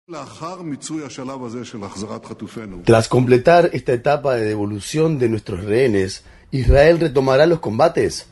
Mi respuesta es un sí rotundo. No hay ninguna situación en la que no volvamos a luchar hasta el final. Esta es mi política. Todo el gabinete la apoya. Los comentarios de Netanyahu se produjeron después de que el ministro de Seguridad Nacional de Israel, el ultraderechista Itamar Ben-Gvir, amenazara con disolver el gobierno de coalición dirigido por Netanyahu si Israel detiene el bombardeo contra Gaza. En la ciudad de Nueva York, cientos de manifestantes pacíficos encabezados por un grupo de activistas interreligiosos se congregaron en el centro del distrito de Manhattan para exigir el fin del ataque de Israel contra Gaza y de su ocupación de los territorios palestinos. La manifestación se realizó en el marco de la ceremonia anual de encendido del árbol de Navidad del complejo de edificios Rockefeller Center. Grupos de policía fueron desplegados durante el evento y los activistas finalmente se concentraron frente al cercano edificio de la compañía de medios News Corp. Estas fueron las palabras expresadas por la activista Nerdin Kiswani de la organización Within Our Lifetime. En el Día Internacional de Solidaridad con el Pueblo Palestino, nos hemos congregado en apoyo de las 13 iglesias oficiales de Jerusalén y todo el municipio de Belén, que han pedido una movilización, no una celebración. En Washington, D.C., los congresistas Rashida Tlaib, Cory Bush y Jamal Bowman, referentes del ala progresista del Partido Demócrata, se unieron este miércoles a un grupo de activistas, políticos y celebridades que transitaban el tercer día de su huelga de hambre para exigir un alto el fuego permanente en Gaza. Estas fueron las palabras expresadas por la congresista Tlaib durante la vigilia nocturna que se llevó a cabo frente a la Casa Blanca. Cuando termine esta pausa en los ataques, solo pienso en qué le preguntaré a mis colegas. ¿Cuántas vidas más? ¿Cuántas vidas más serán suficientes? ¿Cuántos niños y niñas más hay que matar? ¿Cuántas familias más tienen que quedar traumatizadas y destrozadas? No hay nada humanitario, amigos, en dar a civiles inocentes unos días de descanso antes de que vuelvan a ser bombardeados. Ese mismo día, más temprano, los miembros de la Cámara de Representantes votaron casi por unanimidad a favor de aprobar una resolución que equipara el antisionismo con el antisemitismo, una equiparación que ha provocado reacciones en contra de cualquiera que critica al gobierno israelí. Solo el congresista Thomas Massey votó en contra de la medida. Por su parte, la congresista Tlaib votó presente. Empleados y solicitantes de empleo continúan denunciando medidas de represalia por alzar la voz en contra del ataque israelí contra Gaza. Jinan Jihadi, una joven graduada de la Facultad de Derecho de la Universidad de Georgetown, afirma que le retiraron una oferta de trabajo en el destacado bufete de abogados Foley and Lerner LLP por publicar mensajes de apoyo al pueblo palestino en redes sociales tras ser interrogada por los socios del bufete. Consideraron que mi defensa de Palestina era un apoyo al terrorismo y señalaron que yo sería una de las únicas mujeres visiblemente musulmanas y árabes en el bufete de abogados en todo el país. Hoy alzo mi voz para denunciar la oleada de ataques que hemos presenciado contra los palestinos y las personas aliadas de su causa. Estos ataques incluyen el asesinato de Wadea Al-Fayoume, un niño de seis años, el tiroteo contra tres estudiantes palestinos en el estado de Vermont y los graves ataques contra empleados y asociados como yo que defendemos a Palestina. Sin embargo, cuanto más denunciemos estos hechos, más poder tenemos. Así que hoy, además de alzar mi voz, también me estoy defendiendo y emprendiendo acciones legales. So today, I'm not only speaking up, but I'm fighting back and pursuing legal action. La organización Palestine Legal afirma que desde el 7 de octubre ha recibido más de 700 solicitudes de apoyo de defensores de los derechos del pueblo palestino. Esto representa el triple de la cifra que la organización informó durante todo el 2022. El exsecretario de Estado de Estados Unidos, Henry Kissinger, artífice de una política exterior estadounidense altamente militarizada durante las presidencias de Nixon y Ford falleció a los 100 años. A finales de los años 60 y 70, Kissinger supervisó la gran expansión de la guerra de Vietnam y los bombardeos secretos en Laos y Camboya, en los que murieron hasta 150.000 civiles. En América Latina, Kissinger apoyó a las dictaduras que utilizaban la tortura y el asesinato como herramientas de represión política, como las de Bolivia, Uruguay y Argentina. En Chile, el exsecretario de Estado ayudó a derrocar al gobierno elegido democráticamente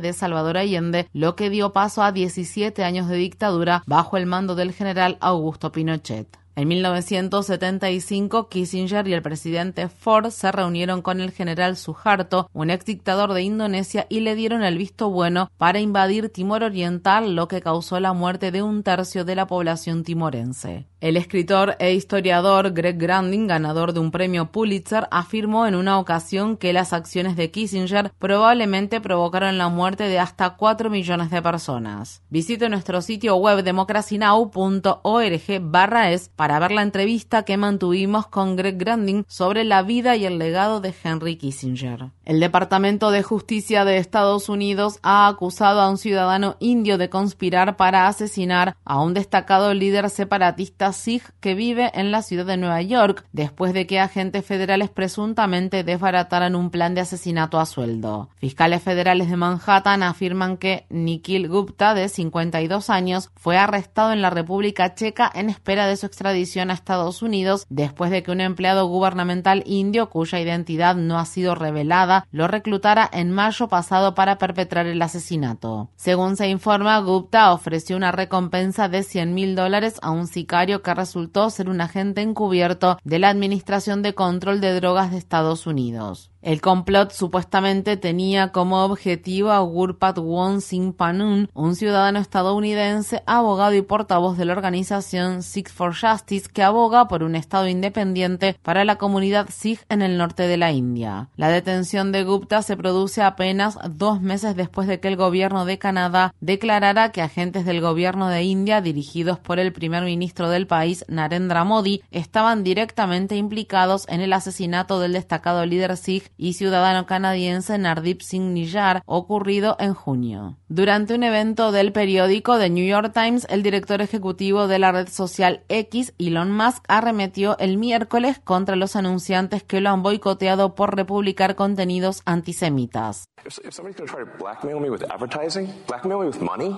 Si alguien va a intentar chantajearme con publicidad, chantajearme con dinero, que se vaya al carajo, que se vaya al carajo, ¿está claro?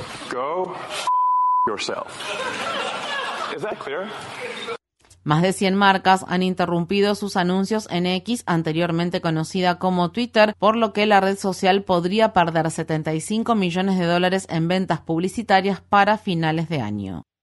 La red le informa. Señores, enganchamos los guantes. Aquellos que no hayan tenido la oportunidad de escuchar el noticiero, quieran nuevamente escucharlo, pueden entrar a nuestro podcast en las principales plataformas de podcast, en Spotify, en Google Podcast, en Apple Podcast, en Anchor y en otras. Usted escribe Red Informativa de Puerto Rico o entra a www.redinformativa.net y va al lugar donde dice nuestro noticiero de hoy y le da play y lo puede escuchar en cualquier momento. Nosotros este fin de semana vamos a estar dándole cobertura a lo que ocurra ya con, con Jennifer González.